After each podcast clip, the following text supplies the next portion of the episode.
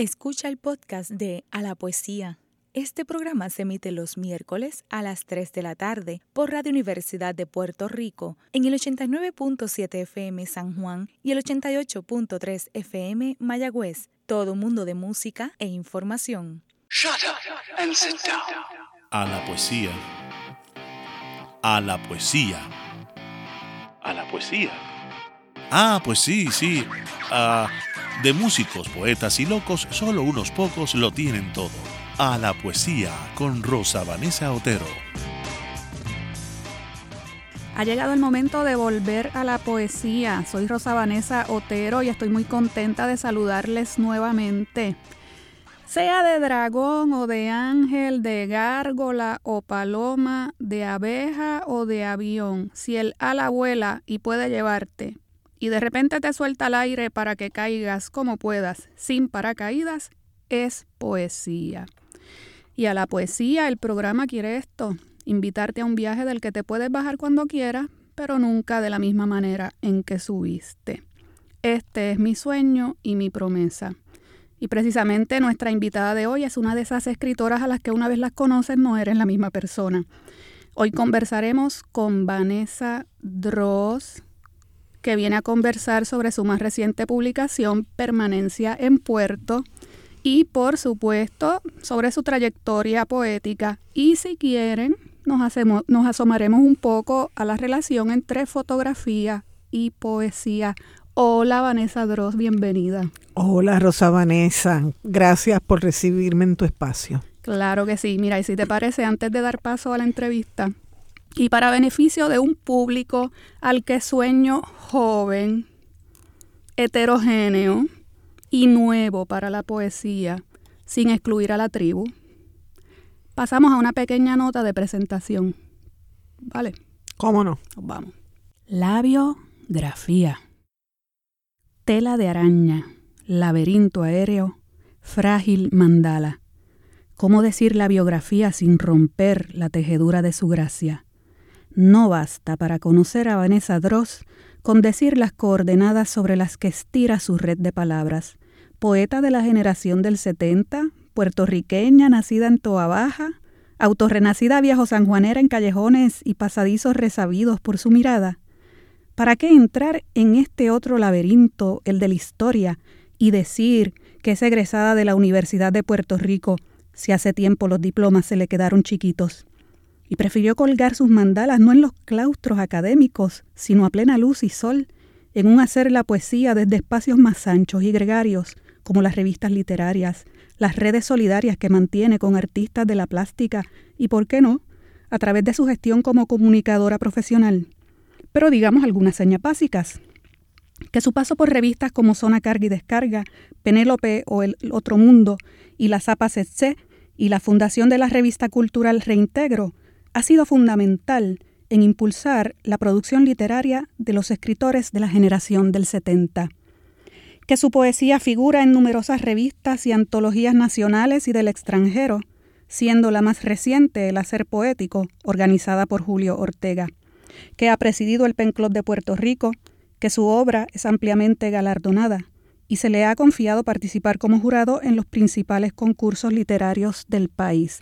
Pero no, no, no, mejor no hablemos de ella, sino de sus libros. La cicatriz a medias, 1982, Vicios de ángeles y otras pasiones privadas, 1996, Estrategias de la Catedral, 2009, Las Cuatro Estaciones, Suite Caribeña, 2016, Bambú y otros horizontes, 2016, y Permanencia en Puerto 2019, su trabajo más reciente. Hablemos con ella, con Vanessa Drossi, con su pasión por la innovación y el cambio continuo. Escapémonos del laberinto de asfalto y subamos al laberinto aéreo que es su aventura creativa, a la poesía. Vanessa, antes de que entremos en materia con permanencia en Puerto, quiero que nos hables de un aspecto de tu trayectoria como escritora y como creadora que a mí personalmente pues me, fascina, eh, sea como lectora, como poeta, como editora. Y es que progresivamente te has ido encargando del diseño y de la ilustración de tus libros. ¿Cómo se dio en ti el proceso de transformar tus trabajos de poesía en proyectos de arte y diseño? Ok, déjame, vamos a ir un, un poquito atrás, algo así como a mi infancia. Ah, sí, ya. Sí, Mm. eh, que, que es muy reciente, por supuesto. Eh, yo recuerdo, yo cuando, cuando yo era pequeña, yo lo que quería ser era pintora. A mí lo que me interesaba eran las artes plásticas. Eh, después en la escuela superior me surgió un interés por la literatura, pero también eh, por la arquitectura, que siempre ha sido también una pasión que he tenido y aunque dejé los, los estudios de, de arquitectura, eh, lo que es la forma, las estructuras, eh, todo, lo, todo, todo lo que tiene que ver con arquitectura y con artes plásticas, pues sigue siendo mi pasión. Mm, em- eh, empecé a escribir, mm, qué sé yo, uno sabe que está esa pasión ahí, pero quizás un poco por accidente. Y con el paso de los años, pues salió eh, mi primer libro. Antes de eso, debo decir que tuve la fortuna, obviamente, de tener como maestro a, a una persona como Arcadio Díaz Quiñones. Arcadio era de esos eh, maestros que te invitaban a, tu, a su casa. Era de esos maestros que querían compartir con sus estudiantes eh, lo que ellos mismos sabían y darnos acceso a las cosas que ellos tenían acceso. Y cuando la primera vez que yo entré a la casa de Arcadio, dije, el día que yo tenga una casa, yo quiero que mi casa sea así, que las paredes estén llenas de grabados como estos, eh, sobre todo mucha presencia del, del, del grabado. Debo añadir eh, que antes de eso eh, me fui un año a España a estudiar y cuando regresé, como no sabía por dónde dirigirme, me entré al bachillerato de estudios generales. Eh, y mientras estuve en el bachillerato de estudios generales, aprovechaba todas las actividades que había en la universidad, las literarias y sobre todo las, las de artes plásticas. Cuando salió mi primer libro, dije, debe tener un grabado en la portada y el grabado que tiene la cicatriz a media es de Analida Burgos, que es la compañera de José Rosa. Eh, y de hecho lo diseñó José Peláez y el libro salió bajo una colección que se llamaba El Trabajo Gustoso, que creo que mi libro fue el único ejemplar que salió bajo esa, bajo esa colección. Después salió eh, Vicios de Ángeles y otras pasiones privadas, que eh, aunque, mon- aunque lo montó otra persona, eh, yo escogí las ilustraciones que lo que son grabados también, por ejemplo, hay muchos grabados de Doré en ese, en ese libro. Eh, y yo quise que estuvieran incluidos en ese libro, no para ilustrar los textos, sino porque quería yo, siempre mm, creo que el, que el libro necesita como, como algún ancla eh, visual o gráfica. Cuando salió Estrategias de la Catedral, eh, como yo misma me sumergí en lo que, por ese afán también eh, por la arquitectura, en lo que son las partes del templo, todo ese tipo de cosas que me fascina también investigar, eh, decidí que el libro también debía tener eh, referencias arquitectónicas. En el caso de las cuatro estaciones, yo estaba cogiendo, había pensado, había hablado con el amigo Nelson Sambolín para que fuera quien yo que ilustrara las cuatro estaciones, ¿verdad? Que sabemos que es un tema súper duper tradicional en, en no solamente en literatura, sino en todas las artes. Y pasó el tiempo y cogí clases de grabado con el maestro Orlando Salgado. Creo que por aquellos tiempos nos conocimos, ¿no? Cuando ya tú estabas Mm. tomando Es- algo es de grabado. es- Sí. Es posible. Acuérdate que mi memoria no es muy no es muy buena. Y entonces dije, pero ¿por qué buscar eh, un alguien eh, que haga un Sí, que haga trabajo, trabajo por que en el que en el caso mío pues lo puedo hacer yo misma y entonces sin querer así como produje los cuatro grabados que están incluidos eh, en el libro. Al mismo tiempo pensaba que el instituto que en su época de gloria había sacado los, cuadernos, de, poesía que son maravillosos y que salían con grabados de nuestros principales maestros del, grabado. Eh, yo, quería este, yo quería que este libro fuera un homenaje ese guiño se nota porque el tamaño, por el tamaño, yo, busqué lo que yo tenía en perdón, en mi biblioteca, me di, quise que fuera ese mismo tamaño, eh, todo para que se viera y se hiciera patente, que era un homenaje a esas publicaciones. Añadí la fotografía porque como vivo en el viejo San Juan y está la fuente de las cuatro estaciones en, en la Plaza de Armas. Que, son también tuyas las fotos, ¿verdad? Son también mías las fotos. Y entonces hay alusiones constantes en el libro a esa, a esa plaza. Y, y por eso se dio eh, ese libro. ese libro, perdona que te interrumpa. Sí, no, usted interrumpa cuantas veces usted quiera. Está hecho con evidente cariño por los materiales. Sí. La tinta, el papel. De hecho, la tinta, la tinta no es un negro tradicional. Los papeles, los, el papel, los materiales los estuve rastreando por las casas distribuidoras de papel en Puerto Rico. Hice giras a, a distintos lugares hasta que conseguí el material, el material que era. Cualquier persona que sepa hacer libros eh, se da cuenta yo desde que toqué ese libro, lo olí, que yo siempre huelo. Siempre hay que oler los, libros, sí. ¿Verdad que sí? Lo único que no hago es saborearlo. El olor a tinta, el olor a tinta es... eso se nota el peso del papel, el grosor, todo, todo ahí está tan en su punto. Eso parece una natilla, Vanessa. Lo digo como el blanco. Todo el libro es blanco. Además que tuve la suerte también de poder conversar con, con Arcadio, que de alguna manera fue mi mentor por, por muchos años y me escribió el, prólogo en un gesto muy, muy generoso y muy bello de, de su parte. Después, ¿qué viene? Después viene Bambú y otros horizontes. Bambú yo había estado trabajando esos haikus a lo largo de, ya no me acuerdo hace cuánto tiempo, y de pronto, que es lo mismo que me pasó con el último libro, digo, pero adiós, aquí hay suficientes como para hacer un libro. Esa era una de mis preguntas, porque esa forma es inusitada en lo que uno conoce de lo que tú habías publicado.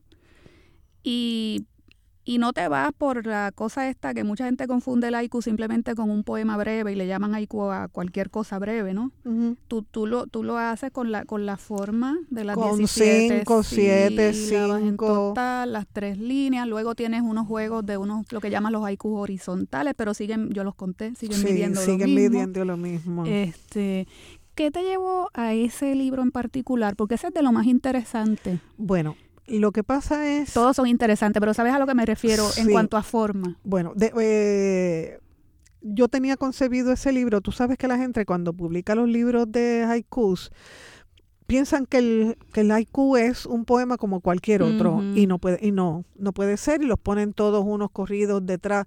El haiku igual que, el, que muchos poemas breves, eh, es de una condensación tan fuerte que tú necesitas eh, bueno, igual que la, la, poesía en términos generales, ¿verdad? Pero en el caso de del haiku, que es tan breve y que se supone que logre unos un, uno, un efecto en el, en el lector, tú tienes que dejar espacio, literalmente, y ese espacio es casi equivalente a decir tiempo para que la persona reflexione sobre lo que se le está diciendo. En ese sentido, yo dije, cuando yo publiqué este libro, debe ir un haiku por, página, porque todo ese espacio en blanco alrededor del texto breve va a ser el tiempo o espacio que necesita el lector para reflexionar sobre el, sobre el haiku. A los lectores que no han visto este libro,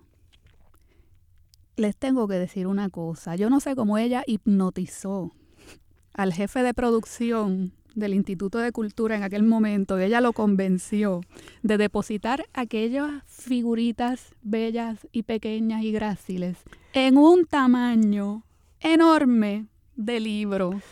Bueno, eso en producción editorial es un gasto, porque uno dice, pero ¿cómo es posible? Pero uno lo entiende desde un punto de vista de visión, ¿no? de lo que ella está explicando del espacio, el silencio, la contemplación interna, ¿verdad? Sí, de la eh, maravilla. Tengo que agradecerle a Ángel Antonio, Ruiz Lavoy. que era quien dirigía la editorial del Instituto de Cultura en ese momento. Yo le pregunté, eh, oye, ¿tú me publicarías un libro? Hmm. Y me dijo, sí, sí, sí, sí. Pero claro, yo le dije, pero es que tiene que ser como yo diga.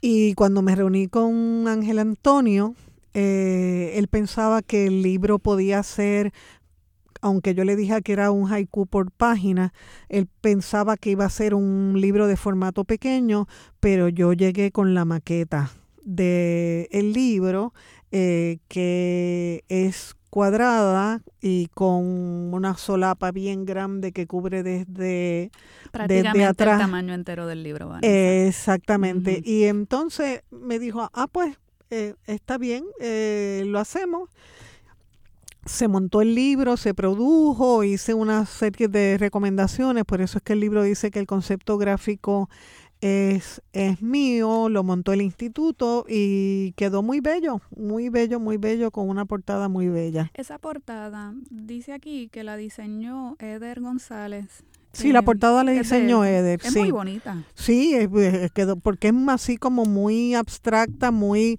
y tiene la simplicidad esa que necesita el haiku y el mismo color ese eh, verde oliva. Es una portada muy bella. Sí. Vamos a leer algunos poemitas de aquí de, de bambú. Pues léelo. Que no son poemitas, son poemas.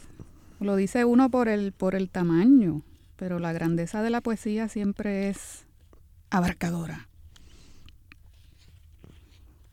Bueno, yo he marcado unos cuantos.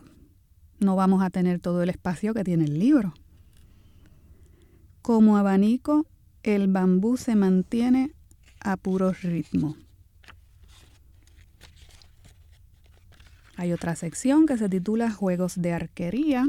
Todos los poemas tienen que ver con la forma del arco. En el mar, barcos. El salto de delfines define el arco. La sencillez es de las cosas más difíciles de lograr, ¿verdad que sí? Sí, a mí, me, a mí me ha costado, a mí me cuesta. Cortina arqueada, las alas del murciélago producen flores. Ese me encanta. Y hay uno, hay unos cuantos en los que yo veo el sentido de humor de, Vanessa. Solo las moscas marcan la hora exacta de nuestra muerte. Bueno, es que mira, todo lo que, por lo menos todo lo que yo escribo, eh, tiene una razón de ser. Ese de los murciélagos tiene que ver porque a la gente se le olvida que los murciélagos también son polinizadores y el polen se les queda pegado de las alas.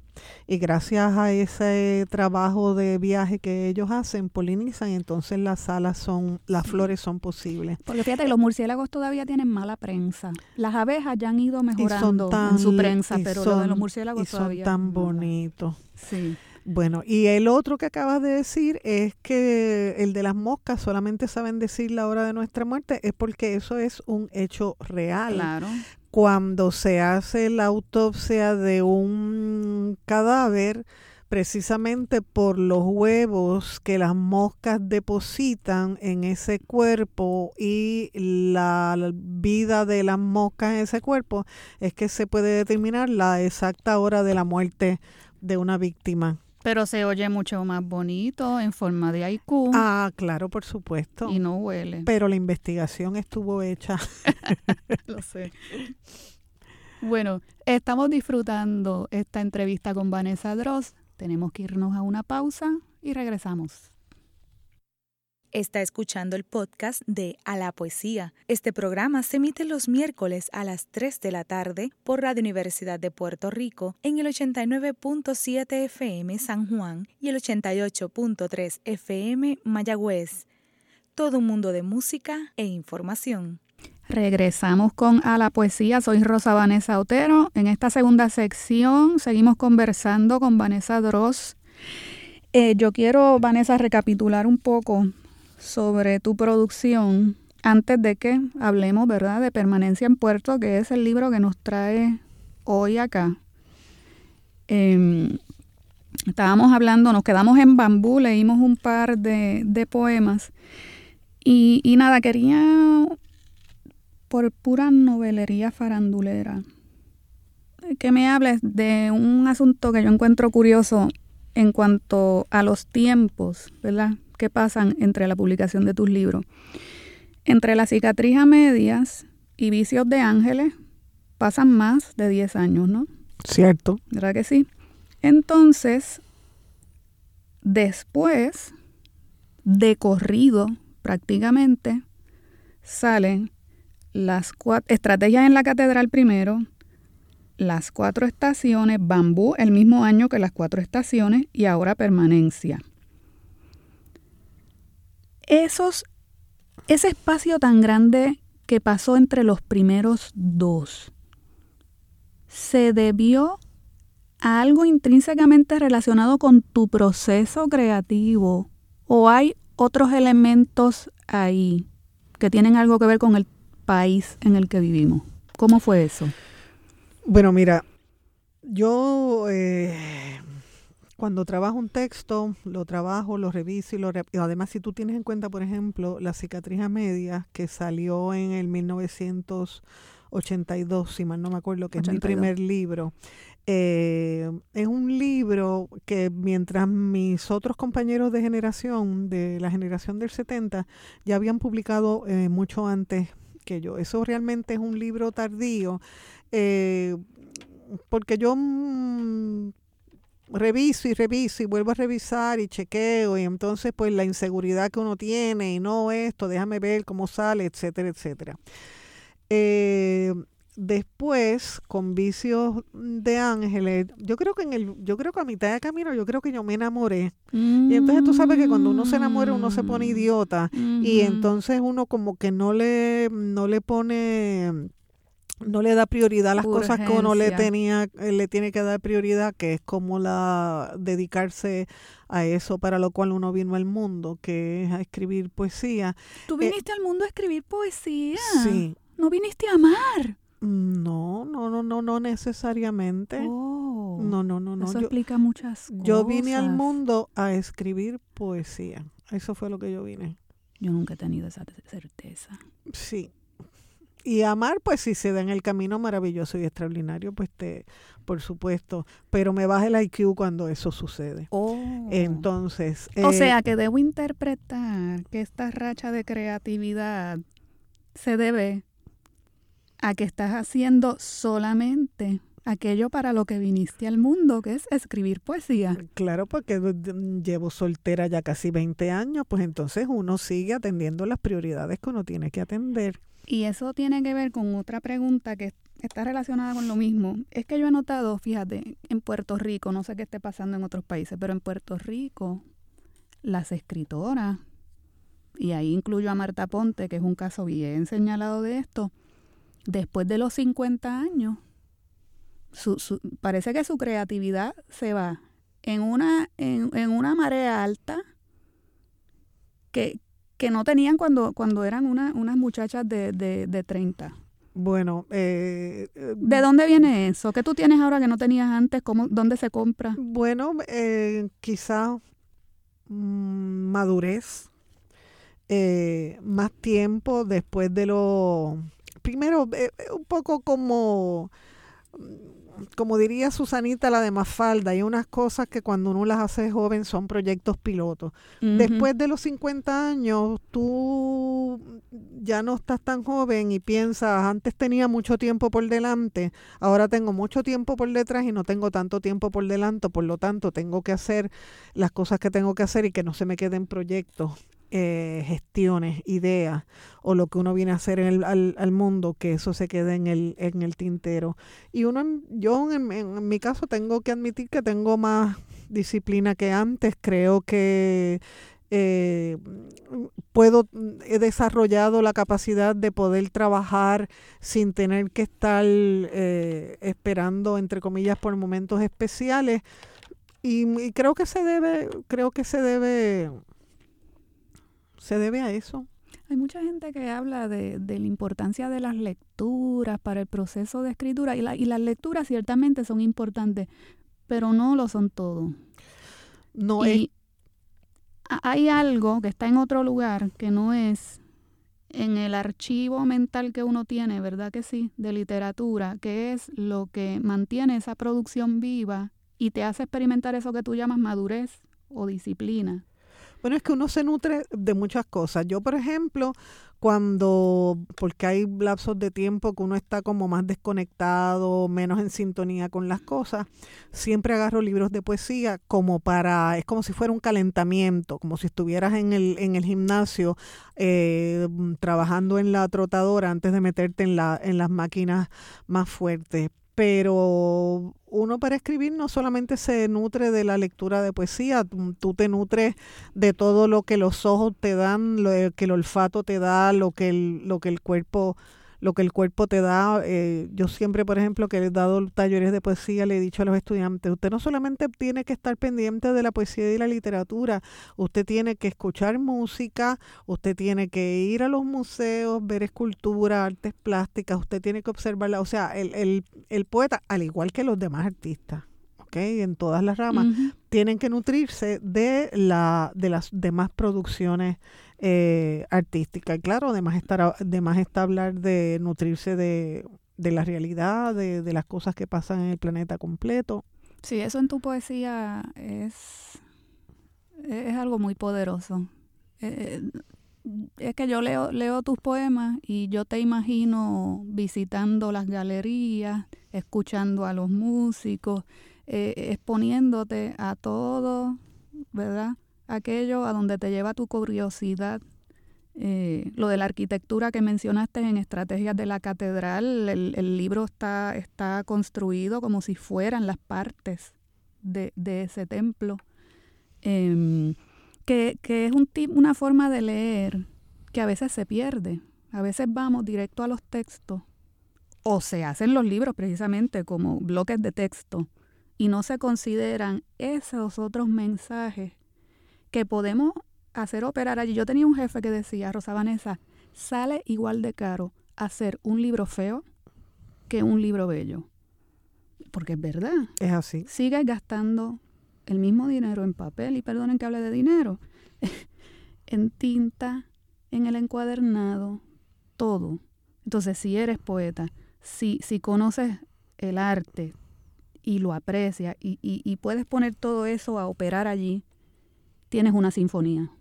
El libro se convierte en, en, en, un conjunto, ¿verdad?, de voces que están de distintas maneras llevando lo que tú quieres como, como poeta, como artista. Tengo que decirte que además, y no sé si ha quedado este eh, explícito con lo que he dicho, para mí también el libro es una forma, claro. es, una, es una forma plástica.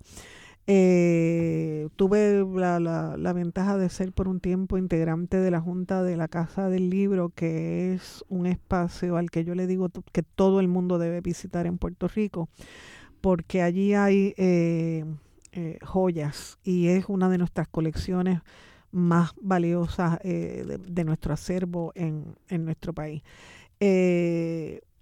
Yo colecciono libros, formas, formas de libros. Y cuando me enfrento a, por eso es que decía Ángel Antonio, es que el libro tiene que ser como, como yo diga y está concebido de tal manera y el libro tiene esta estructura y tiene estas divisiones y tiene, tiene todas estas partes porque lo concibo eh, para que quede un libro bello. Claro. A lo mejor hay gente que dice, ah, es que esta nos pasa gato por liebre, porque como el libro es tan bonito, entonces la gente se cree que la poesía de ella es buena y entonces así nos engaña. No, no, bueno. no, no, para eso tienen que leer la, lectura de los textos no sustituye a nada. Eh, cambiando un poquito de tema, Eh, como ves, a mí me fascina el asunto este del libro como objeto y me quedaría solamente hablando de papeles, tintas, todo eso.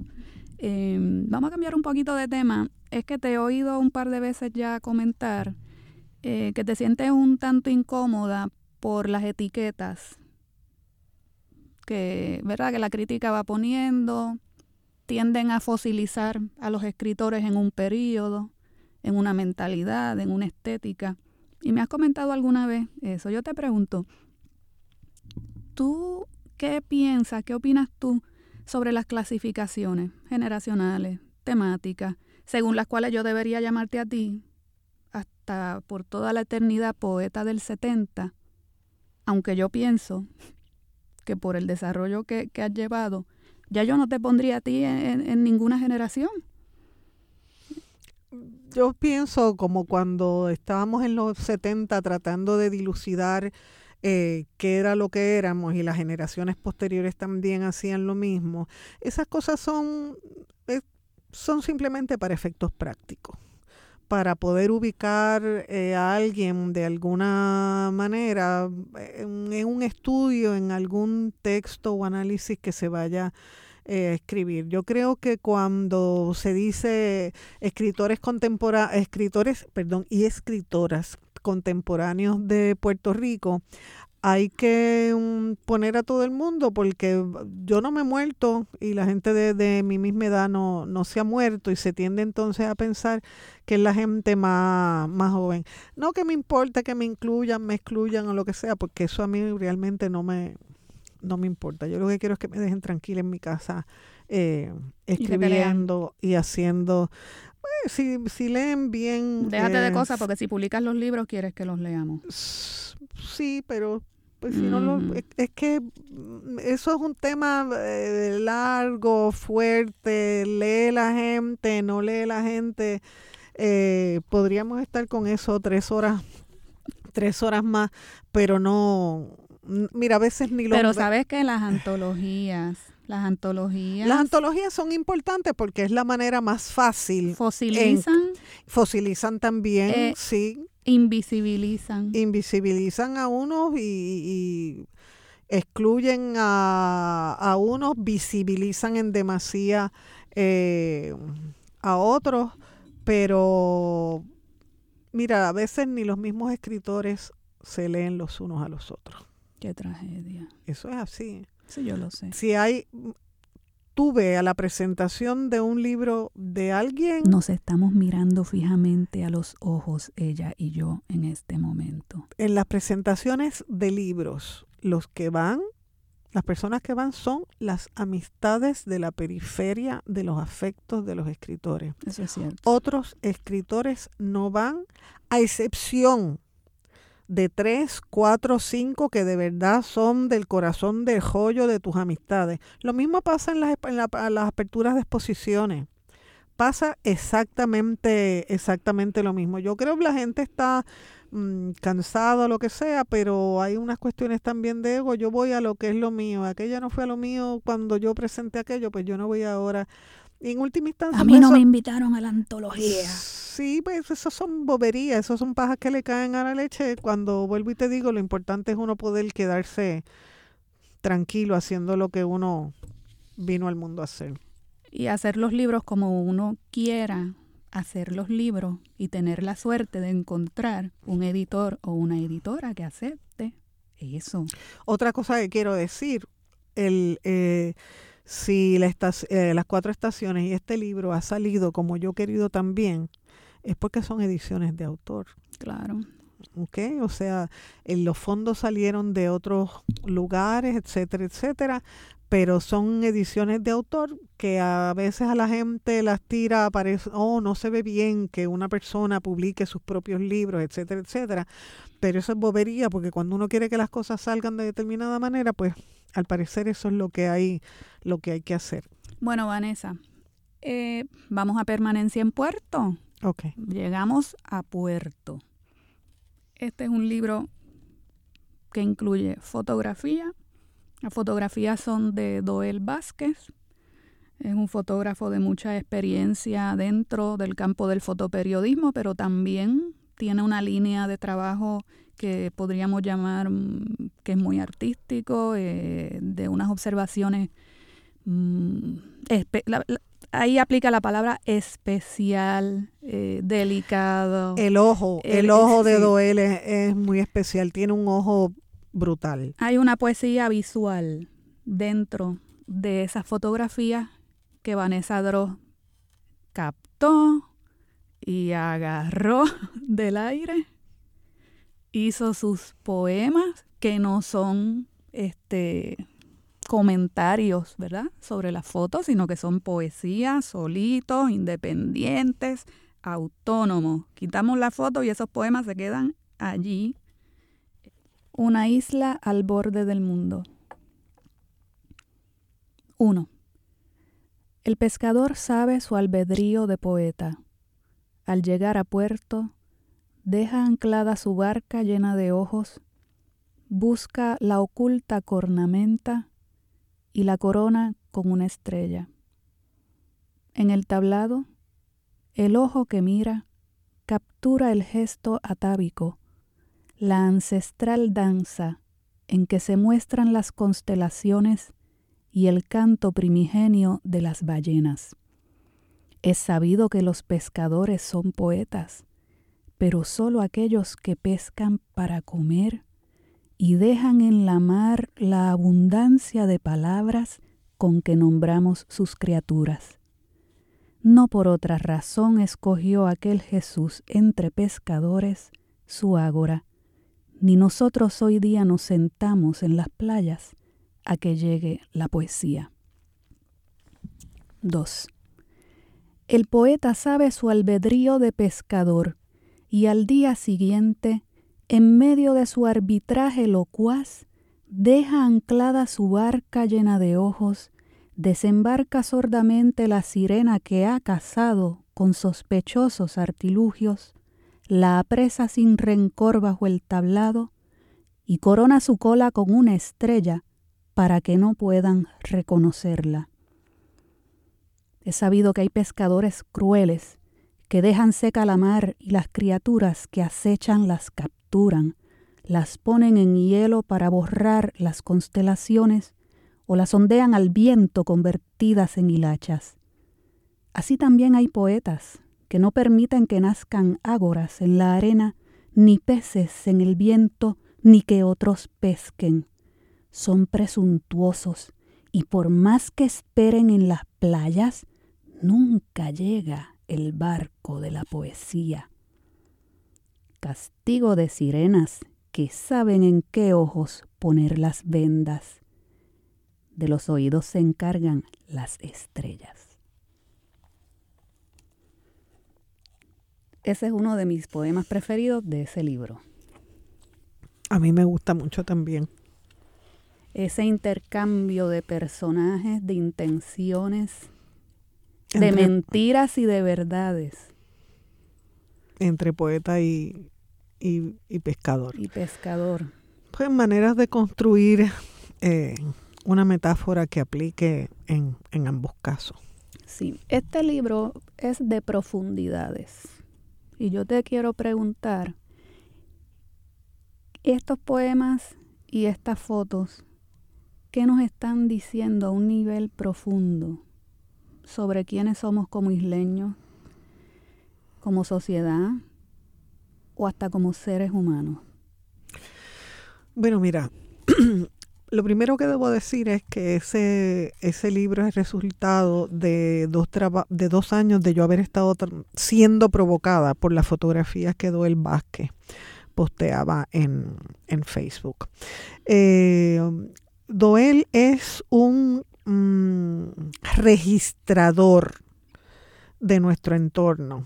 Eh, y no es solamente del viejo San Juan, es de toda la isla y lo hace desde tierra, desde mar y desde el aire. Eh, porque tiene esa suerte de que lo invitan a, esos paseos en, helicóptero o en, o en lancha. Y, y Doel está todo el tiempo dándole al obturador y captando cosas que parecieran no dignas de ser retratadas. eh, texturas, eh, conjunciones de, elementos arquitectónicos, animales. y en ese sentido, ese registro que él hace de Puerto Rico, del Puerto Rico de hoy, puede permanecer precisamente como ese registro de Puerto Rico del 2008, 2017 eh, hasta hoy en día. Vamos a nuestra última pausa y volvemos con Puerto Rico. Very good. Está escuchando el podcast de A la Poesía. Este programa se emite los miércoles a las 3 de la tarde por Radio Universidad de Puerto Rico en el 89.7 FM San Juan y el 88.3 FM Mayagüez. Todo un mundo de música e información. Estamos de regreso con Vanessa Dross. Estábamos hablando de permanencia en Puerto Rico. Sí, que la gente siempre añade eh, eh, en Puerto Rico. Y es un poco eh, permanencia en Puerto Rico, pero realmente es permanencia en Puerto, que es un lugar eh, en movimiento, del cual se sale, al cual se regresa, uno se monta en, en, la carreta, en el barco, en el avión, eh, en lo que sea. Eh, como te decía, el ojo de Doel es un ojo que, que registra el país. Los demás fotógrafos lo hacen, los, los fotoperiodistas eh, lo hacen, pero en ese afán de flaneur que tiene Doel, que no se puede estar quieto, él se mueve por todos lados eh, y lo retrata todo, como te decía, hasta lo que parecería que no es digno de que se de que se retrate. Y como ha sido esto yo lo he estado trabajando durante los últimos dos o tres años, pues un poco tiene antes de María y después de María. O sea, que el, el trabajo que yo hago por la provocación que me hace la belleza o la fuerza de la fotografía de, de Doel es un homenaje al país y al mismo tiempo un homenaje también a la poesía, a la fotografía, y fíjate lo que iba a decir, a la poesía de Doel, a la fotografía de, de Doel. Y, y siempre en mi caso, pues si es un homenaje al país, pienso que es eh, el trabajo que estamos haciendo todos los que de todos modos eh, seguimos haciendo cosas porque como dije en algún otro momento, eh, se han ido empresas, se han ido comercios, toda esa parte de lo que la, la, la, parte infraestructural del país, la economía, la cosa financiera, comercial, parece que está en crisis, pero nosotros los artistas de todas las disciplinas, eh, seguimos trabajando y eso es lo que es de verdad el fundamento de, nuestro país. has llegado a la última pregunta que yo quería hacerte. Me gusta mucho lo de que él retrata cosas que no parecen dignas de retratarse. Eh, la poesía hace, hace lo propio. Y, y, yo quería conversar sobre esto contigo para, para terminar. Eh, lo había formulado de otra manera, pero en el fondo es lo mismo, ¿no? Se puede creer y crear en la belleza aún entre escombros. Sí. Eh, eh, no recuerdo quién era quien, quien decía, se puede escribir poesía después de Auschwitz. Se puede, o sea, podemos hacernos, claro, no, y hay otros eh, genocidios, como por ejemplo precisamente lo que están haciendo los eh, Israel ahora mismo con, los palestinos, eh, o lo que está haciendo la Junta de Control Fiscal con nosotros los puertorriqueños en, en ese afán de, de que nos desplacemos y abandonemos el país. Eh, pues sí, es cuando más hay que escribir poesía y es cuando más arte hay que producir, porque sin caer en la cosa esa, eh, iba a decir una palabra no, no, no decible, en, no eh, aprobada, por no apropiada para la exacto. Sin caer en la cosa esa ingenua tonta de que la poesía salva la que la poesía o el arte es terapéutico redime, redime todo ese tipo de cosas eh, Es lo que nos queda, porque es que ese es el alimento de, no solamente de lo, esa cosa que llamamos alma, sino que es el alimento también del cerebro. Bueno, y que Eh, además este, a ninguno de nosotros se nos ocurriría plantearnos, por ejemplo, como las cosas están tan malas, pues dejo de respirar. Exacto. Tenemos que seguir este, viviendo cada cual en sus circunstancias. Lo de la After María es que tiene que haber miles y miles y miles de After María. ¿Verdad que sí? Y Eh, y eh, tú eres poeta, ¿desde dónde tú, tú vas a expresar tu After María o lo que tú entiendes? Pues a través de tu poesía, ¿verdad? Y no solamente hay af- After María o Auschwitz a nivel de, de comunidades o a nivel global, están los que son individuales, porque tú no sabes las Claro. desgracias o las tragedias por las que por las que pasa la gente y que esos procesos también hacen que sean que se produzca eh, buen arte o buena literatura. Tú sabes que eso que tú estás diciendo ahora a mí me hace pensar en los sujetos que hay dentro del libro. Mm, Si este fotógrafo no los hubiera retratado, si tú no te hubieras detenido a darle valor a esas imágenes y a escribir esos poemas, yo me hubiera perdido de una realidad porque él no se inventó los sujetos, estaban allí. Los paisajes son tan expresivos también de lo que tú captas también en tus poemas de la soledad, de la vulnerabilidad en la que muchos de nuestros conciudadanos viven y que no nos damos cuenta. Entonces, siendo el libro, porque no deja de ser, de una poesía muy refinada, mm, muy trabajada, es al mismo tiempo un documento, un documento sí, artístico. y voy a decir este algo, ¿verdad? Que ya es como un, un lugar común bien fuerte. Eh, el ojo de Doel ve, reconoce lo que otros ojos no ven. Por eso es que él puede retratar lo que, lo que no es aparentemente retratable o motivo o sujeto de una foto. Que es lo mismo que hacemos eh, lo- los poetas o que hacemos todos los artistas en términos generales. Eh, ver lo que no ven los demás, por eso es que siempre se ha dicho que el artista es un vidente y todo ese tipo de cosas. Eh, y eso es lo que hace, lo que hace él con sus cámaras. Quería compartirte esta cita de Susan Sontag de su libro que lo tradujeron como La fotografía, pero que en inglés es On Photography. Es obvio que la poesía y la fotografía pueden complementarse y hasta influirse recíprocamente. Por una parte, la fotografía capta una imagen fija, inmóvil, a veces solo un instante de una realidad dinámica o de una coyuntura motriz, desplazable o vibrante, y la poesía puede, a partir de esa suspensión o tregua del movimiento, hacer una lectura que le enriquezca.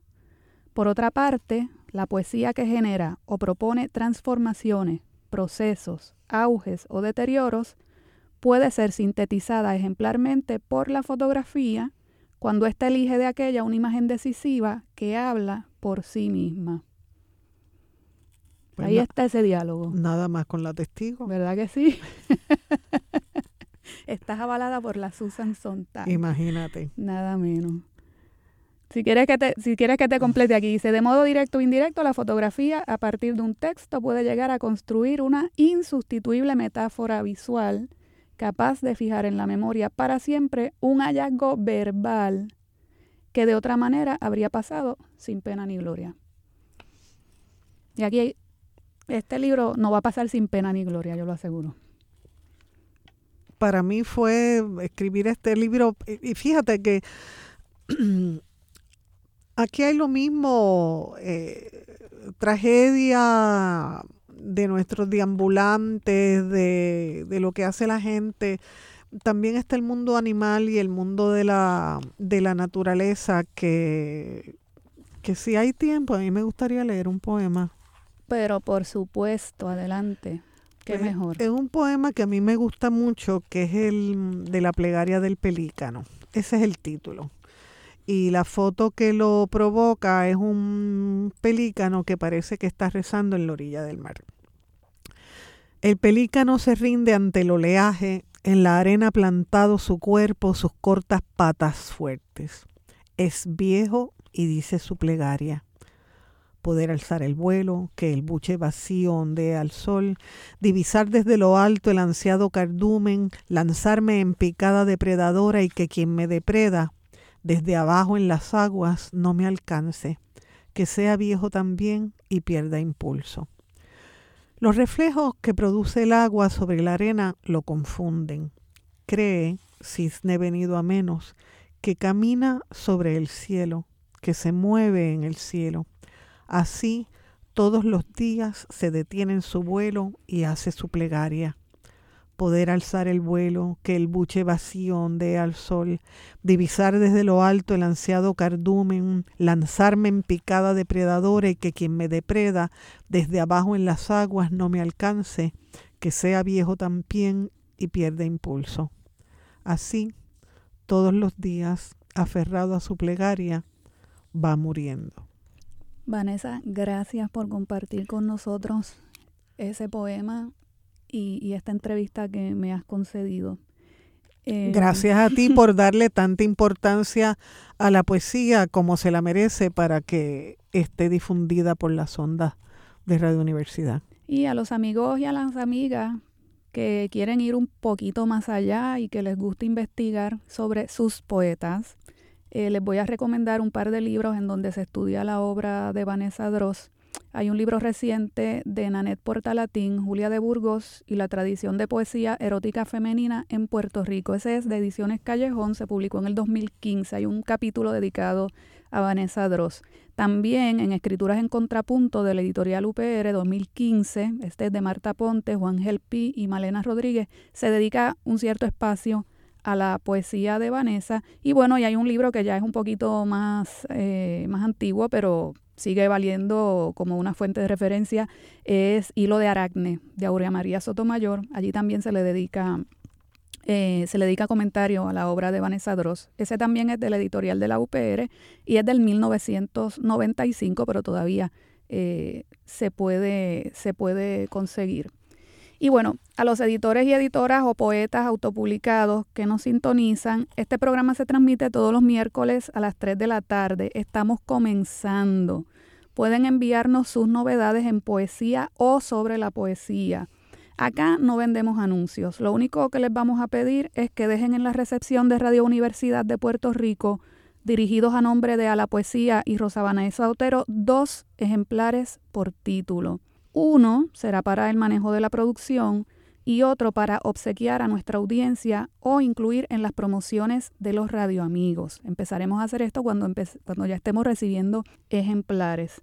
Sus comunicados de prensa o colaboraciones pueden enviarlos a la dirección electrónica a la poesía, todo de corrido, a la poesía at yahoo.com.